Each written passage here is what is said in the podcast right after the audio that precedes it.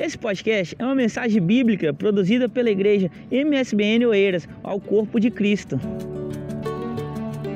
Tome seu assento por gentileza, tome a sua Bíblia, vamos meditar na palavra de Deus.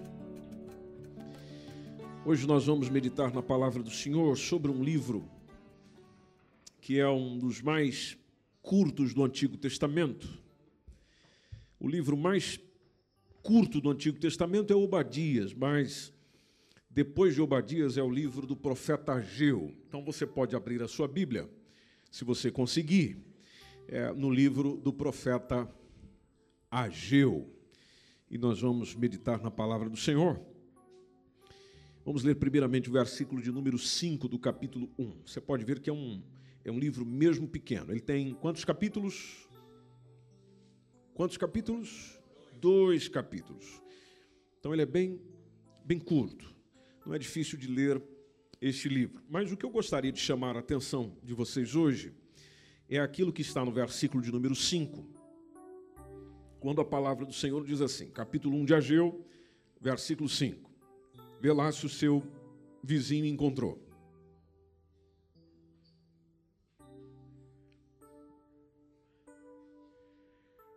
Se não encontrou, você estende a mão para o lado dele e diz: Deixa eu te ajudar. Não é?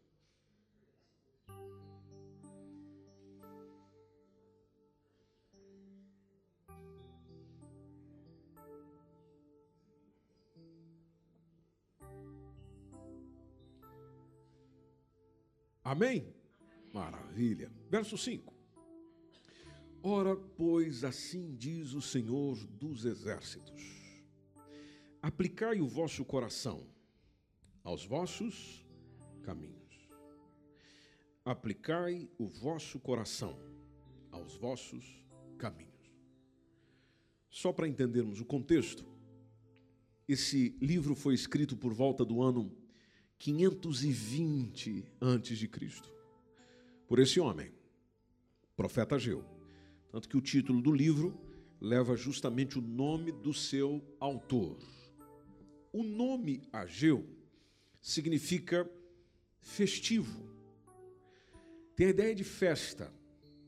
Então sugere, ou, ou se sugere que o, o Ageu nasceu num dia de festa. Por isso essa denominação a ele. Em 586 a.C., então nós estamos a falar de alguns anos atrás, as forças de um rei da Babilônia, chamado Nabucodonosor, elas entraram em Jerusalém, destruíram totalmente a cidade, totalmente o templo, a maioria dos sobreviventes que estavam em Jerusalém foram transportadas para a Babilônia e passaram lá aproximadamente 70 anos, conforme diz, conforme foi dita inclusive a profecia de Jeremias.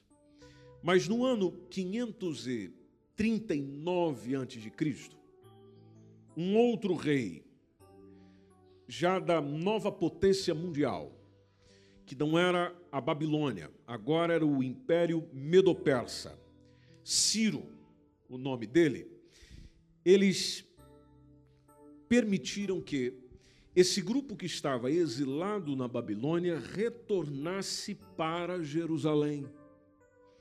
E isso acontece por volta do ano 539 antes de Cristo, sobre o edito de Ciro.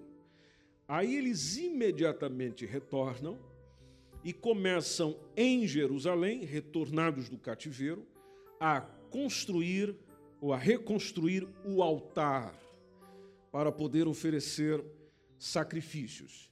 E outra coisa que eles fizeram foi de reedificar os alicerces do templo. Para nós entendermos melhor Ageu, nós precisamos caminhar com o livro de Esdras. E isso é bem explicado em Esdras no capítulo 3. Só que o que, que acontece? O trabalho de reedificação do templo, ele foi interrompido. As pessoas passaram a se preocupar com as suas próprias casas. As pessoas deixaram de reconstruir o templo, a casa do Senhor, e passaram a cuidar da construção das suas casas, da construção do trabalho e do trabalho que eles tinham no campo. Isso foi um longo tempo. Alguns dizem que foi 19 anos. E passaram-se 19 anos, o templo continuava como havia sido deixado. Aí o que é que Deus faz? Como Deus sempre levantou profetas para chamar a atenção do seu povo, então Deus levanta esse profeta. Foi um deles, o outro foi Zacarias. Levanta o Ageu para dar aquela reanimada no pessoal.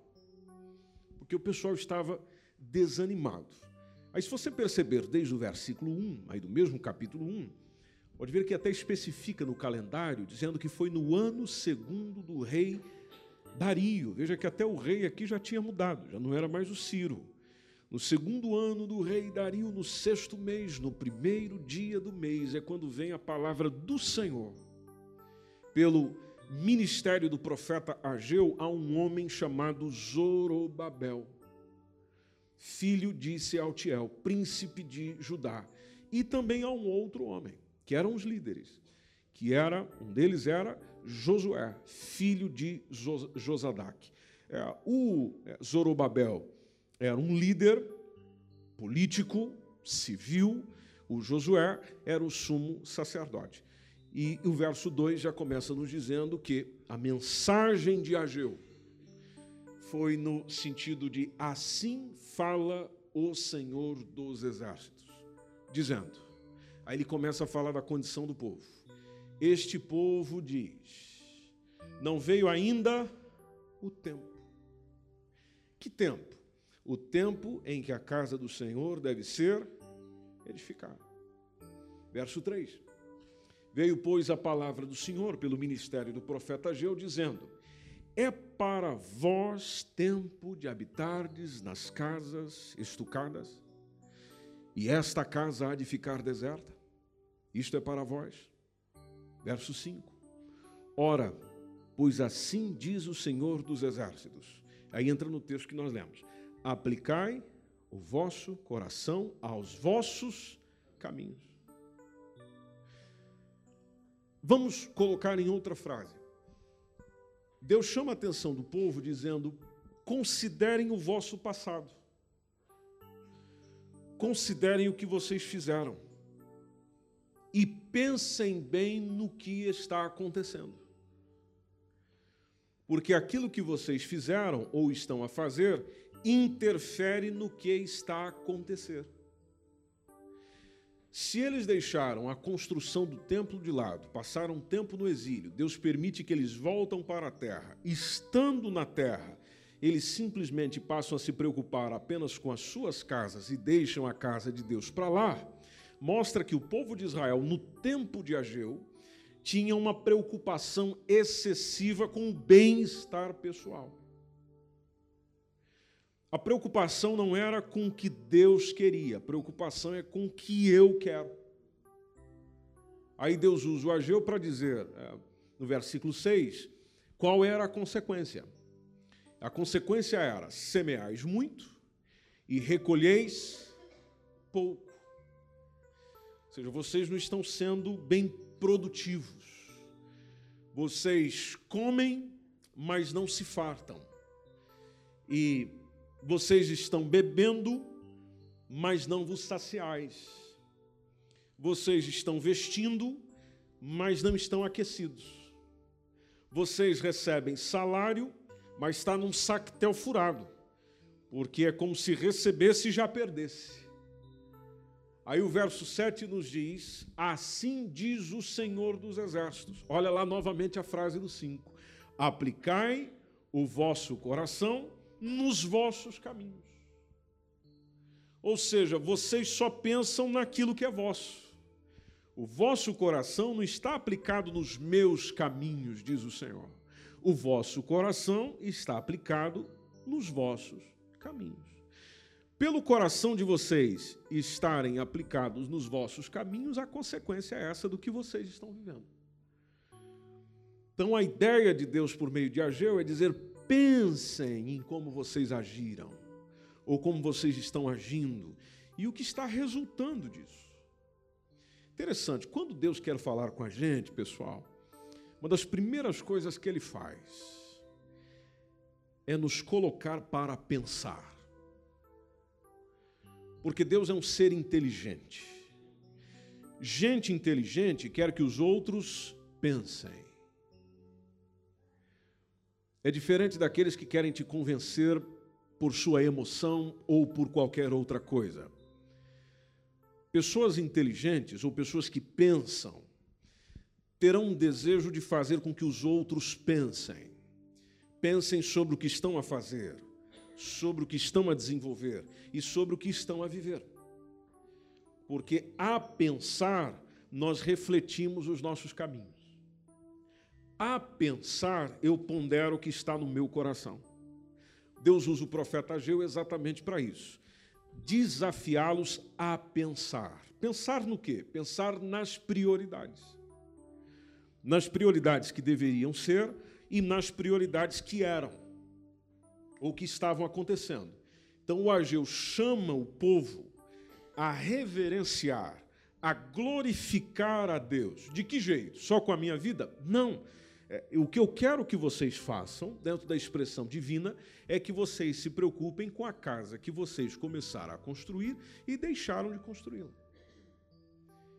Que era a casa de quem? Minha, de Deus. Perceba a mensagem do profeta Ageu no verso 8, quando diz: Subiu o monte. A ideia do subir o monte, vai lá, se movimenta tem gente que pega esse texto e diz: está vendo, pastor, nós temos que orar no monte. É, não, não, não, não é isso que está dizendo lá. Tanto que o texto diz: subir o monte e trazer madeira.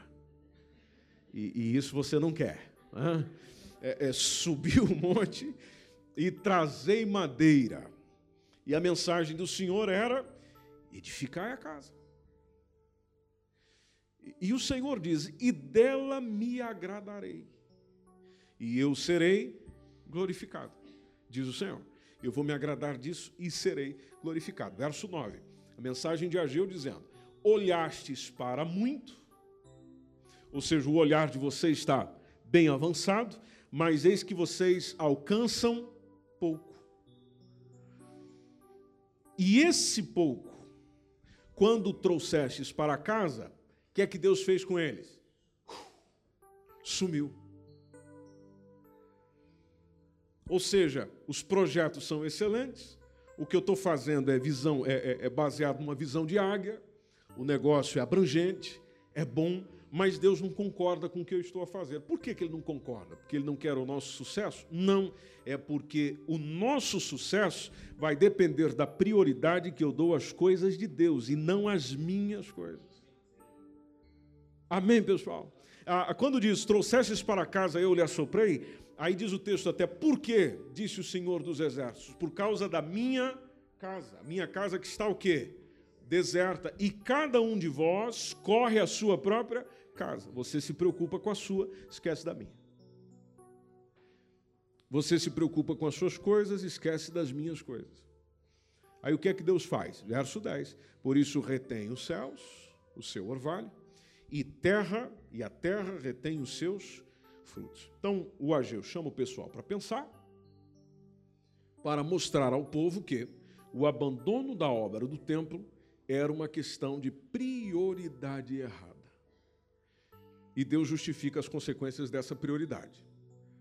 Tanto que o verso 11 nos diz, por meio do profeta Ageu, que Deus fez vir sobre a terra, sobre os montes, sobre o trigo, sobre o mosto, sobre o azeite, sobre o que a terra produz, como também sobre os homens, sobre os animais e sobre todo o trabalho das mãos. Ouvindo Josué, ouvindo Zorobabel essa mensagem, naturalmente isso deu um despertar fantástico. Tanto que no verso 12 diz que o Zorobabel, Josué todo o povo, o resto do povo, a voz do Senhor seu Deus, ouvindo a voz do Senhor seu Deus e as palavras do profeta Ageu, como o Senhor seu Deus o tinha enviado, fez o quê? Temeu. Temeu o povo diante do Senhor. Porque o Espírito de Deus usa a palavra de Deus para transformar o povo de Deus. A transformação se dá por meio da palavra de Deus. Lembre-se disso. Às vezes nós pensamos é, sobre as técnicas que se pode usar, o que se pode fazer para gerar transformação. Não tem técnica nenhuma. A técnica que se tem, se é que podemos chamar, a mensagem que se tem, o conteúdo que se deve, é a palavra de Deus. Havendo palavra de Deus, o povo de Deus é transformado. Porque só dá ouvido às palavras de Deus quem é de Deus. Quem não é de Deus, as palavras de Deus faz pouco caso na vida dele. Se você observar o verso 13, diz que Ageu, o embaixador do Senhor, falou ao povo conforme a mensagem do Senhor. E a mensagem foi muito boa, dizendo: Eu sou convosco, diz o Senhor. Consequência, gente, verso 14: O Senhor levantou o espírito de Zorobabel. Quem é que levanta o espírito? Quem é que levanta o ânimo? Quem é que movimenta? O Senhor. Não é o pastor.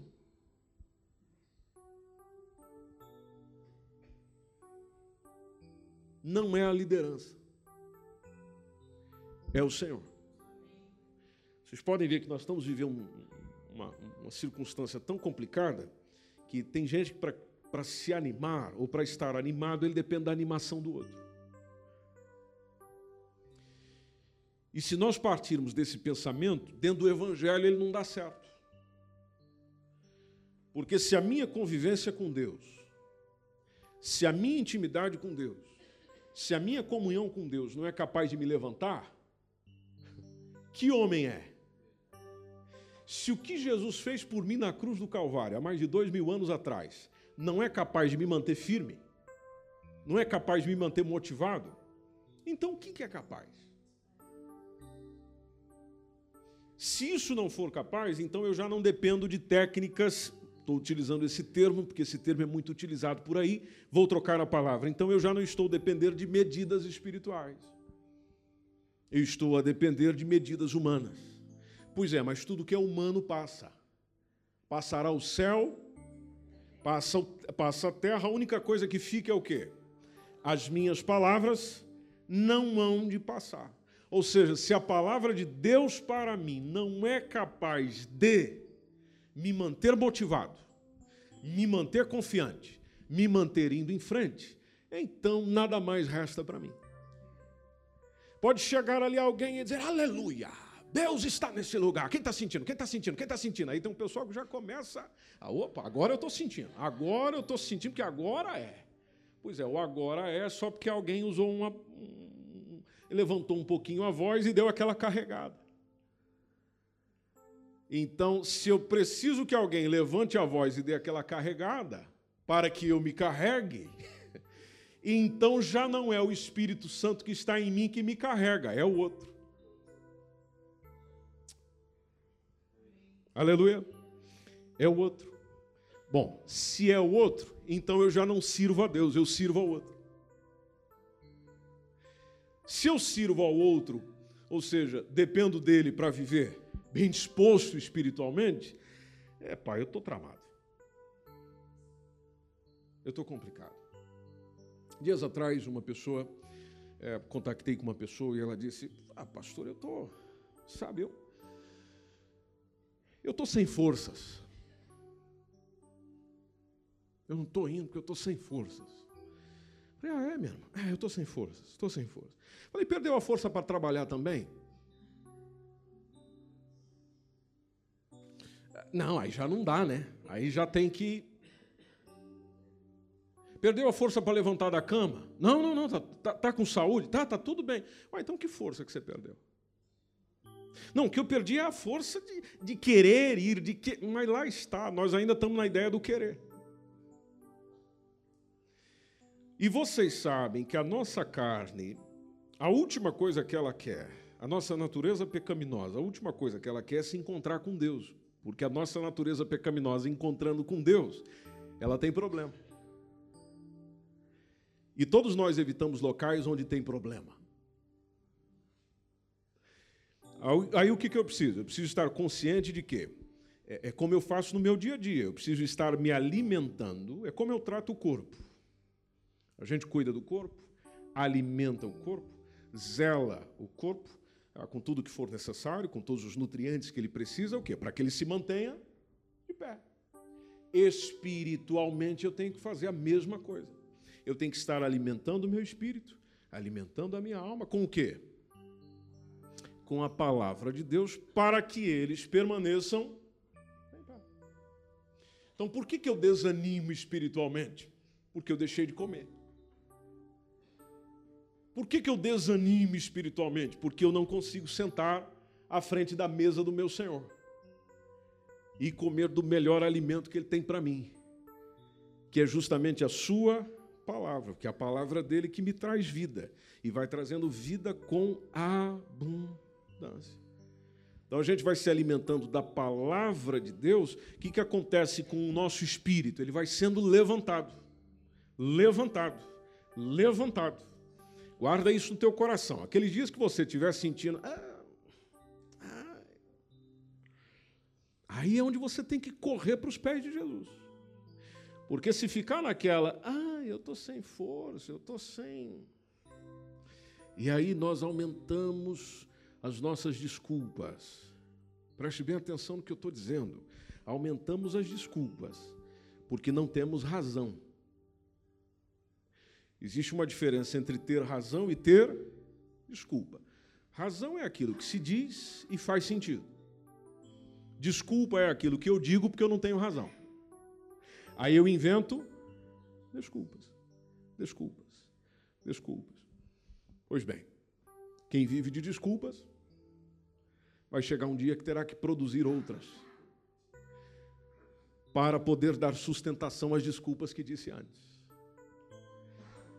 vir à igreja, encontrar-me com Jesus em casa, orar diariamente, palavra de Deus sobre mim diariamente, faz bem, faz bem.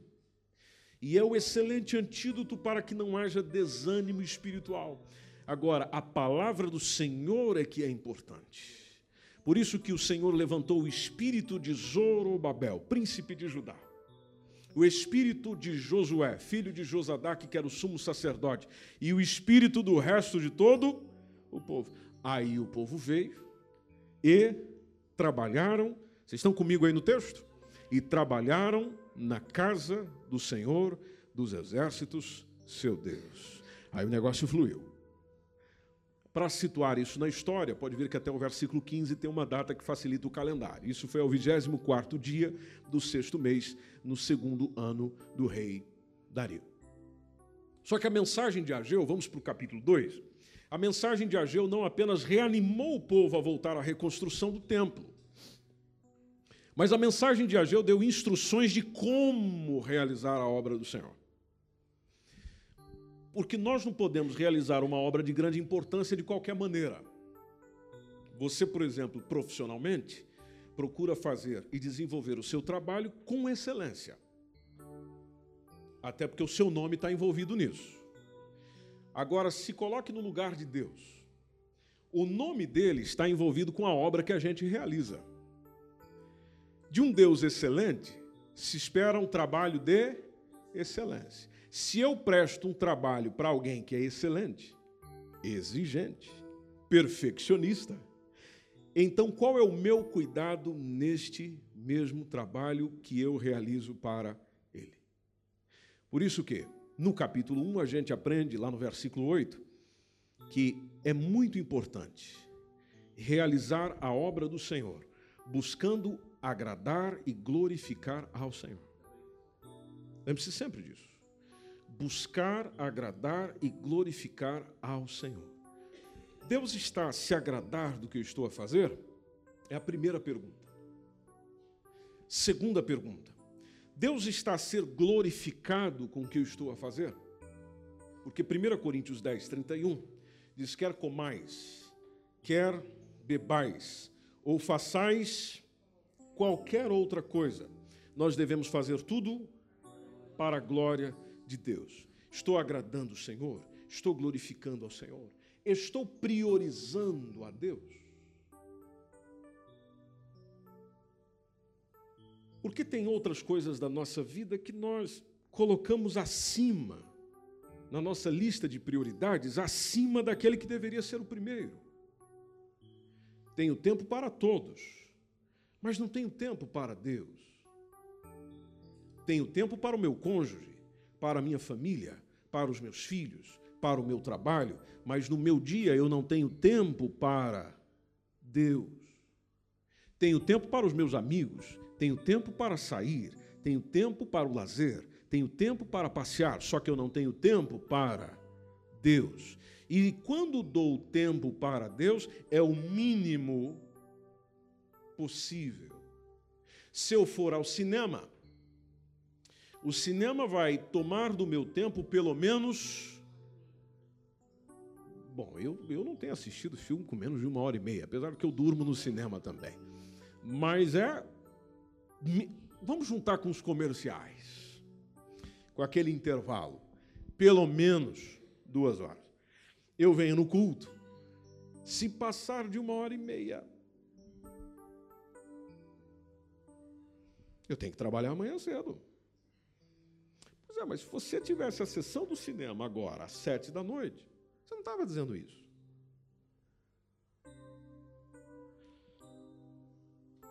Vou comer uma picanha junto com o pessoal que eu conheço. Aleluia. Deixe o Senhor ministrar ao seu coração.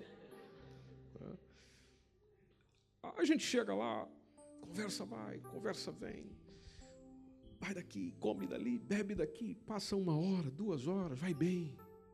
Pode entrar às vezes pela madrugada. Ok? Isso é bom, é necessário, nós precisamos disso. Faz parte do, do bem-estar, do bem viver. Mas lá está. Se for o mesmo tempo, uma hora e meia, duas horas, não precisa ser na igreja, não. Em casa, ou com alguém, lendo a Bíblia, meditando na palavra do Senhor, orando, aí já não dá.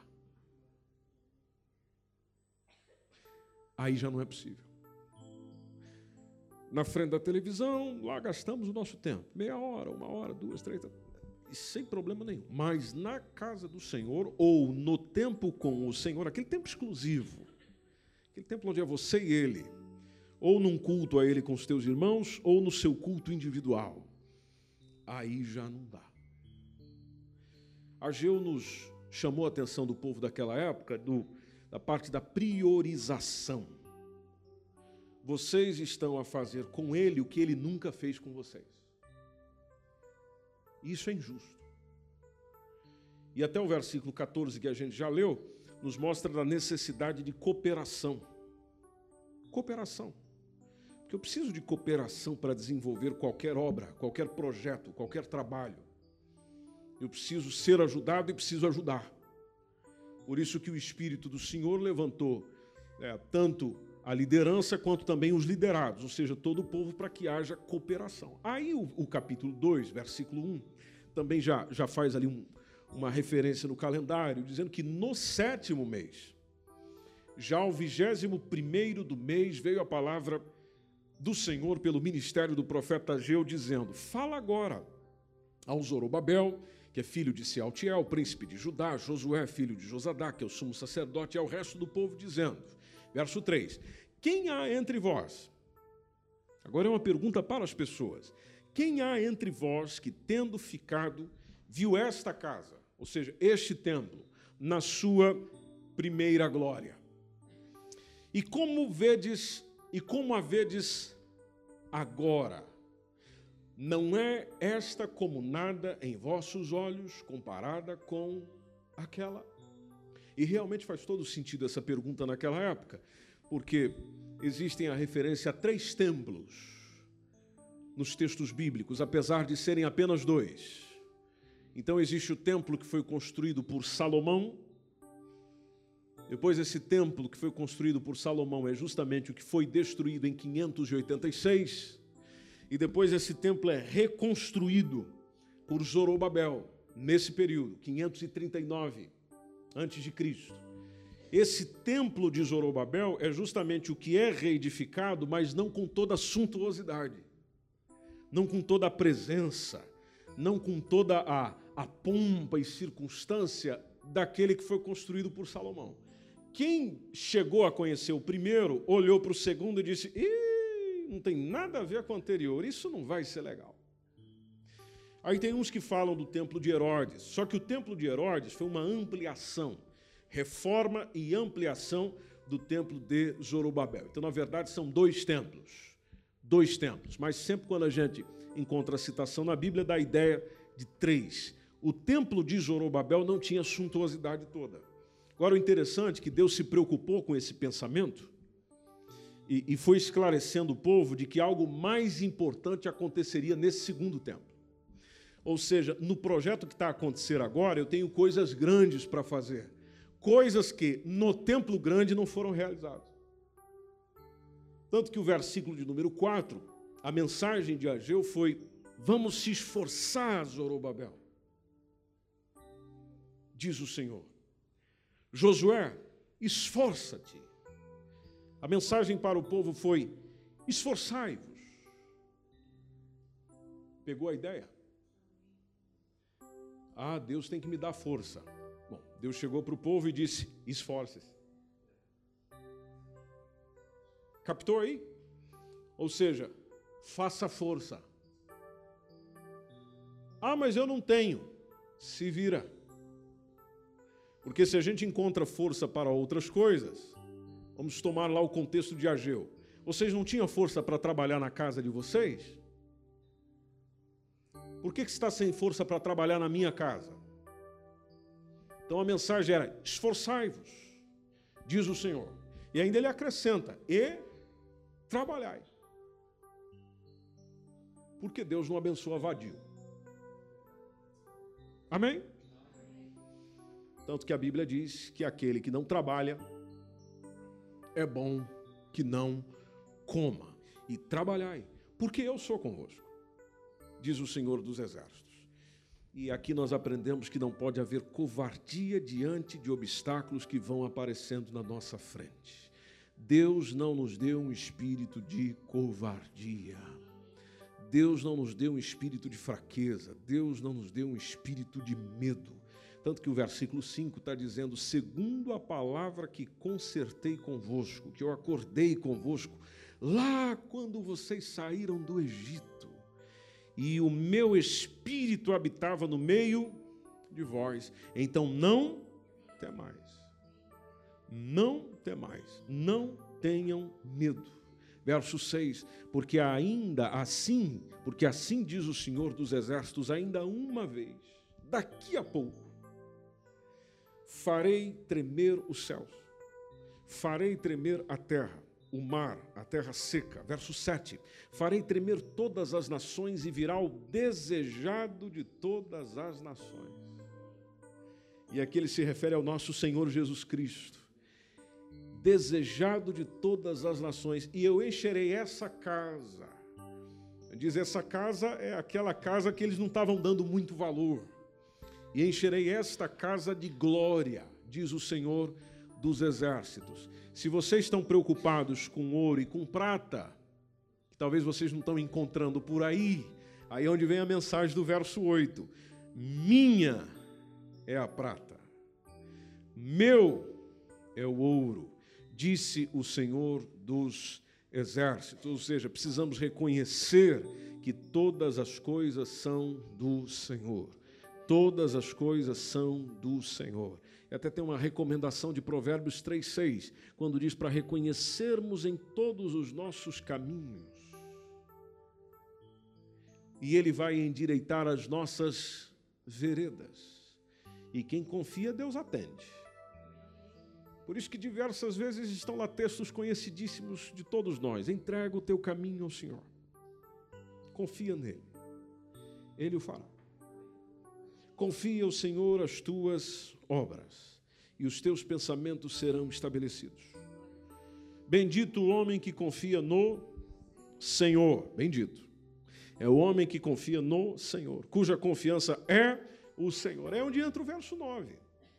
Quando fala a glória desta última casa será maior do que a da primeira, diz o Senhor dos exércitos, e neste lugar eu darei a paz, diz o Senhor dos exércitos. Era a mesma coisa que chegar diante do povo, pessoal. Vamos nos colocar lá no lugar dessa gente. Mesma coisa que chegar diante deles e dizer: olha, o futuro que este templo, que este projeto tem, é maior do que a sua glória no passado. Justamente pela sua glória ser maior, é que vocês deveriam estar se envolvendo mais. E a razão para isso é muito simples: é porque naquele templo entraria o Messias, entraria o Senhor, entraria o Salvador. Então, a exortação, o chamado de Deus é no sentido de vocês estão parados, mas estão perdendo tanta coisa boa. Porque na caminhada com Deus, meus irmãos, quando estamos parados, estamos perdendo. Quando você estaciona, você está perdendo. Quando deixas de desenvolver a sua relação com Deus, você está talvez não tenha ideia do quanto és prejudicado. Quando a gente fala às vezes do és prejudicado, nós associamos a bênçãos materiais. Por quê? Deus vai tirar minha saúde? Deus vai. Não, não tem, não, não tem a ver com o que Deus vai tirar. Tem a ver com aquilo que você deixa de viver. Porque você pode ter, às vezes, tudo o que precisa, mas não ter tudo aquilo que traz sustento para o que você tem. E o que, e o que me traz sustento para o que eu tenho? Sabedoria. Porque não é difícil adquirir difícil é manter. Você sabe que todas as coisas que nós adquirimos na vida, a gente se esforçou, vai lá, economizou, tratou, fez negócio e adquirimos.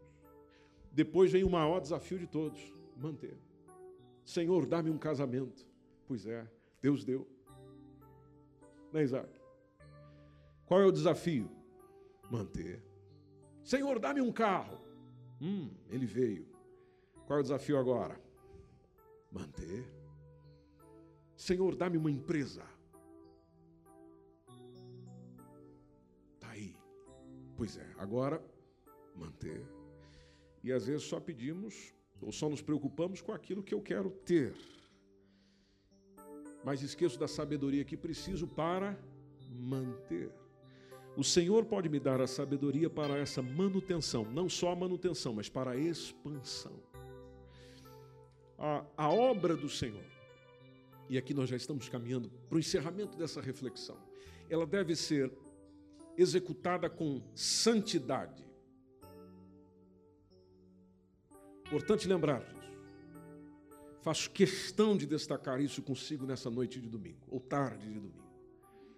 As coisas com o Senhor, na obra do Senhor, no direcionamento do Senhor, é preciso haver um senso, uma consciência de santidade. Ou seja, de que aquilo que eu faço, ou de aquilo que eu sou, é consagrado, ou deve ser consagrado, deve ser dedicado a alguém. Aquilo que é dedicado a alguém não pode ser de mais ninguém.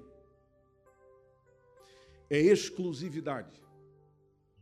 Por isso que o versículo 20, versículo 10, melhor dizendo, o texto fala de ao vigésimo quarto dia do mês nono do segundo ano de Dario. É quando veio a palavra do Senhor pelo ministério do profeta Ageu dizendo: Assim diz o Senhor dos Exércitos. E nós só vamos até o verso 15, quando diz: Pergunta agora aos sacerdotes acerca da lei, dizendo: Aí vem o verso 12: Se alguém leva carne santa na aba da sua veste, e com a sua aba tocar no pão, no guisado, no vinho, no azeite ou em qualquer outro mantimento. Isso aqui, para a gente entender melhor, precisamos ler Levítico ou Deuteronômio. Mas está lá a pergunta para os especialistas do assunto. Se acontecer de levar carne santa na roupa, sacerdote, e, e com a aba da roupa, isso tocar no pão, no guisado, no vinho, no azeite ou em qualquer outro mantimento, ficará esse santificado? Ou seja, aquilo que ali está santifica o que toca? Os sacerdotes respondendo disseram: Não. Aí o verso 13: Disse Ageu: E se alguém que se tinha tornado impuro pelo contato com o corpo morto, que isso existia, essa regulamentação existia. O sacerdote, por exemplo, não podia tocar no corpo morto de alguém. Então a pergunta é: se alguém que se tinha tornado impuro pelo contato com o corpo morto, aí ele vem e toca em alguma dessas coisas, isso que ele tocou ficará imundo? Os sacerdotes responderam e disseram: uhum, vai ficar imundo. Aí ele pega essa, essa exemplificação e no verso 14 ele responde dizendo: Assim é este povo. Assim está a, a, a, se comportar o povo do nosso tempo. Assim é essa nação diante do meu rosto, disse o Senhor. E assim é toda a obra das suas mãos. Tudo que eles oferecem ali, ou tudo que ali oferecem, imundo é. Isso aqui dá para gente é, abordar por mais minutos, mas vamos, vamos, vamos resumir isso aqui. Ou, ou seja, por estarem impuros, tudo que eles fazem é impuro. Que é aquela ideia de onde o meu coração anda. Se o meu coração anda na impiedade, mesmo que eu exerça atos piedosos, os atos piedosos se tornam impuros. Mesmo que eu esteja mergulhado numa vida de pecado, não tratando do arrependimento e do perdão desses pecados, tudo que eu faço tem uma base, tem um movimento de pecado. Porque mesmo que eu faça boas coisas, nenhuma coisa é boa com pecado envolvido. Por mesmo que eu tenha um bom coração, mas o bom coração não isenta a minha natureza pecaminosa de dominação. Então, o que o Ageu transmite ao, ao, ao povo de Israel é do pecado que contamina a comunidade do Senhor e aí, acrescentando o que Jesus disse, que é o que sai do homem é, que contamina, é, é o que sai do homem, é isso que contamina o homem. Quando Jesus falou disso lá em Mateus é, 7,20, se referia justamente, Marcos 7,20, melhor dizendo, se referia ao coração. Então a gente volta no versículo 5, quando a mensagem é resumindo a mensagem e a reflexão dessa noite, é retire o coração, o seu coração, do seu caminho. Em outras palavras, retire o seu coração do mau caminho. Porque se o seu coração sair do mau caminho, então, naturalmente, para o outro caminho deves ir, que é para aquele que lhe purifica, que lhe traz purificação, que é o sangue de Cristo vertido na cruz do Calvário. Então, devido eu ter recebido esta nova condição, então tudo aquilo que eu faço vai atrair possibilidades, meios de ser bênção não apenas para mim, mas de agradar o coração de Deus, de glorificar a Deus com o que eu faço e ao mesmo tempo de trazer benefício comum a todos os demais. Para encerrarmos, gente, há um texto de Salmos 24, versículo 3 e 4. Tem uma pergunta lá que diz assim: é, Quem subirá ao monte do Senhor? Ou quem estará no seu lugar santo. Aí o texto já começa dizendo: aquele que é limpo de mãos. Limpo de mãos. Ou seja, não existe sujeira nas minhas mãos. E naturalmente, quando nós dizemos isso, dizemos uma linguagem metafórica, espiritual. Não, não existe alguma coisa nas minhas mãos que, que me comprometam. Tanto que a melhor forma de eu mostrar para alguém que eu não tenho nada que ameace é mostrando as minhas mãos. Quando alguém se rende, a primeira coisa que faz é levantar as mãos. É, quando a pessoa, por exemplo, acontece por aí, chega e diz: perdeu, perdeu, perdeu, isso é um assalto. A primeira coisa que a pessoa faz é largar tudo e levanta a mão. Vamos adorar alguém, então levanta a mão. Benfica fez um golo, pessoal, levanta a mão. Deveria abaixar. É, acontece alguma coisa, alguém chega e conta uma boa notícia. A gente... Aleluia! Quando vamos abraçar alguém, mostramos as mãos, ou seja, mostramos que ali você vai sem intenção alguma de ferir ou não tem nada para esconder. Mostramos as mãos. Então, o limpar as mãos tem a ver, levanta essa mão aí, rapaz, porque quando alguém está querendo esconder alguma coisa, a primeira reação é esconder as mãos. Quando estamos envolvidos em pecado, o que, que a gente tenta fazer com o nosso pecado? Se não for tratá-lo, escondê-lo.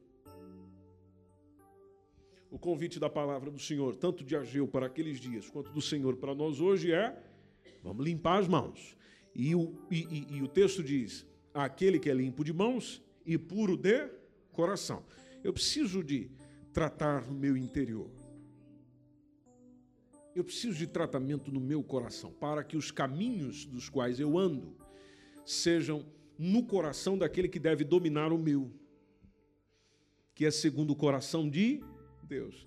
E o texto diz que a pessoa que consegue aceder ao lugar santo é aquela que não entrega sua alma à vaidade, nem jura enganosamente, porque ela não está nos seus caminhos, ela busca é os caminhos do Senhor. A oração nossa nessa tarde de domingo possa ser, minha gente querida, ah, o Salmo 51 e 10. Cria em mim, ó Deus, um coração puro.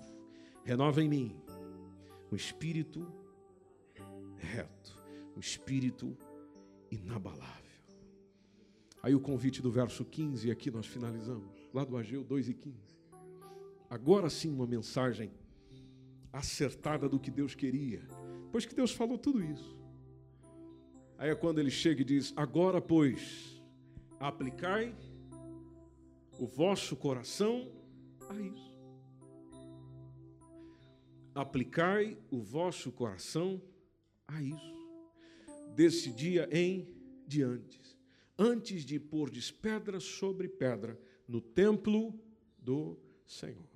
Ou seja, antes de te envolveres no serviço do Senhor, do qual deve se envolver, faz o seguinte: aplique o vosso coração àquilo que eu estou chamando para você se aplicar. Quando isso, Senhor? Amanhã, semana que vem? Não, o convite é desse dia em diante. Se nós estamos lendo a palavra hoje, então é de hoje em diante. Você pode estar em pé, por favor? Aleluia. O livro de Ageu nos chama a atenção para os problemas mais comuns que nós enfrentamos ainda hoje. Essa é uma tarde do qual eu convido você para examinar as suas prioridades. Examine as suas prioridades se nós estamos mais interessados em nossos prazeres do que em fazer a obra de Deus. Se nós confessamos os nossos fracassos e buscamos uma vida pura diante de Deus. Se nós agimos corajosamente por Deus, nós temos a certeza de que Ele está sempre conosco, pleno controle das circunstâncias. E assim você pode descansar seguro nas mãos de Deus, sabendo que Ele vai nos abençoar abundantemente quando nós o servimos fielmente. O Ageu, naquele dia, pessoal, fez um apelo, que é o mesmo apelo que eu partilho com vocês hoje, baseado na palavra do Senhor. É um compromisso pessoal do crente, do salvo, com a obra do Senhor, com as coisas de Deus, com o querer de Deus. Ele nos chama para colocar Deus em primeiro lugar. Fazer a obra de Deus com todo desprendimento. Porque se o Senhor quiser, ninguém pode impedir. Lembre-se sempre disso, meu irmão, minha irmã, pessoa que está nos visitando hoje ou que nos acompanha pela internet. Se Deus quiser, nada pode impedir nada. Por isso que a sua disposição em servir tem que ser baseada no querer de Deus, porque naquilo que Ele quer, ninguém impede. Naquilo que Ele deseja, ninguém impede. Ah, e o diabo? O diabo é um problema de Deus. Porque o diabo não faz nada sem permissão de Deus. Então, a única coisa que nós devemos fazer é aplicar o nosso coração naquilo que Deus deseja. E nisso você caminha. E nisso você vai. Você pode fechar os seus olhos por um instante e analisar as suas prioridades.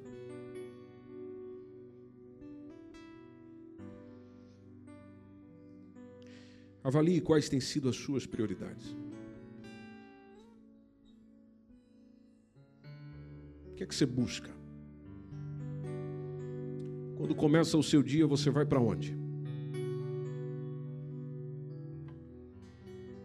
Vai buscar notícia dos amigos, vai buscar notícia nas redes sociais, vai buscar notícia na televisão, ou vai buscar as boas notícias que Deus tem para você naquele dia. Quando você vai para o seu trabalho, quais são as prioridades? É agradar o patrão, a patroa, a instituição que você trabalha, ou agradar a Deus com o trabalho que você faz? Porque quem busca agradar a Deus com o trabalho que faz, sempre dará o seu melhor. E o melhor é o que você pode dar. O seu melhor será sempre o melhor que você dará. Os homens podem não reconhecer isso, mas lá está, Deus vê, Deus sabe. Quais têm sido as suas prioridades? Suas prioridades é falar de tantas outras coisas que também são necessárias serem ditas, ou a prioridade é expor o Evangelho por meio da sua vida, sua palavra, sua vivência, suas experiências, a quem quer que seja, a quem Deus coloca no teu caminho? Quais são as suas prioridades? Você é aquele que se preocupa mais com a sua casa do que com a casa de Deus? E atenção, quando eu digo casa de Deus, talvez você está pensando já no templo. Sim, aqui é um local que também chamamos de casa de Deus e nos reunimos para adorar a Deus. Só que, eh, deixe-me só lembrar uma coisinha interessante a você. Hoje, o templo do Senhor é você. Então, quando diz cuidar da casa de Deus, eu estou me referindo a você. Você é templo do Espírito Santo. Você é casa dele qual que é a liberdade dele na casa.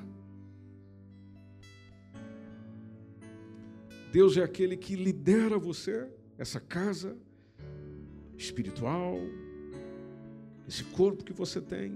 Ele vive aí, ele é bem-vindo aí, ou ele é expulso daí regularmente. É essa casa que eu me refiro. Alegrei-me quando me disseram Vamos a casa. Agora você pega esse texto e coloca nessa compreensão do Novo Testamento, onde você é a casa. Como é que fica? Vamos à casa. Vamos à casa do Senhor. Eu convido você a fazer uma oração. E nessa oração, se você tiver coragem e disposição para isso, você apresente, apresente diante de Deus uma proposta de mudança de prioridade. A você que está aqui conosco nessa noite que ainda não recebeu a Cristo como seu Salvador, eu convido você a tê-lo como prioridade.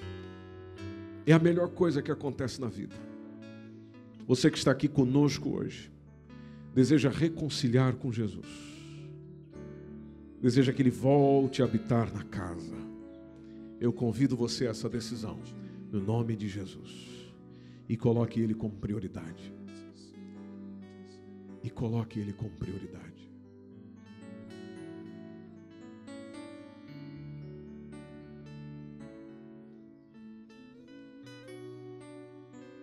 Eu dou tempo para você pensar. E depois nós vamos orar. Até porque eu não quero que você tome decisões baseadas na sua emoção. Decisões na emoção ou pela emoção raramente são boas raramente são boas. Melhor mesmo é quando você para, pensa, reflete, pondera e aí decide.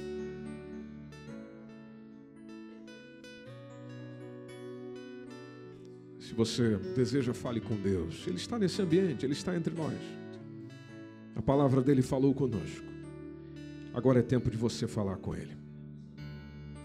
Fale com o Senhor. Fale com o Senhor.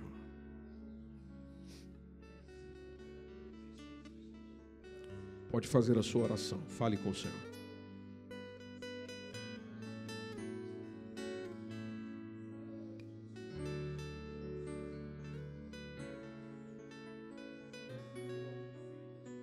Isso, faça a sua oração. Pode fazer a sua oração. Fale com Deus. Fale com Deus. Fale com seu Papai Celestial. Ele te ouve, ele te ouve.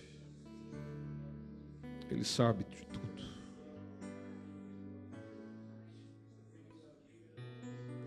Fale com o Senhor. Fale com o Senhor. Ele te ouve.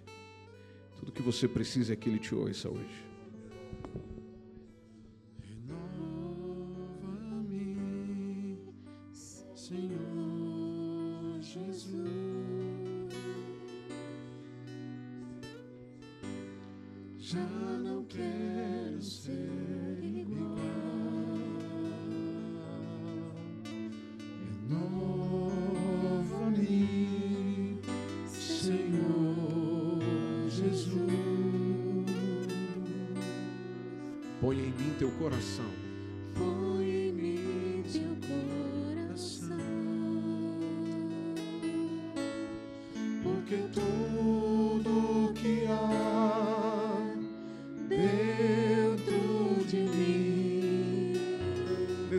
Necessita ser mudado, Senhor. necessita ser mudado, Senhor, porque tudo que há dentro do meu Este foi mais um podcast produzido pela Igreja MSBN ao Corpo de Cristo. necessita mais.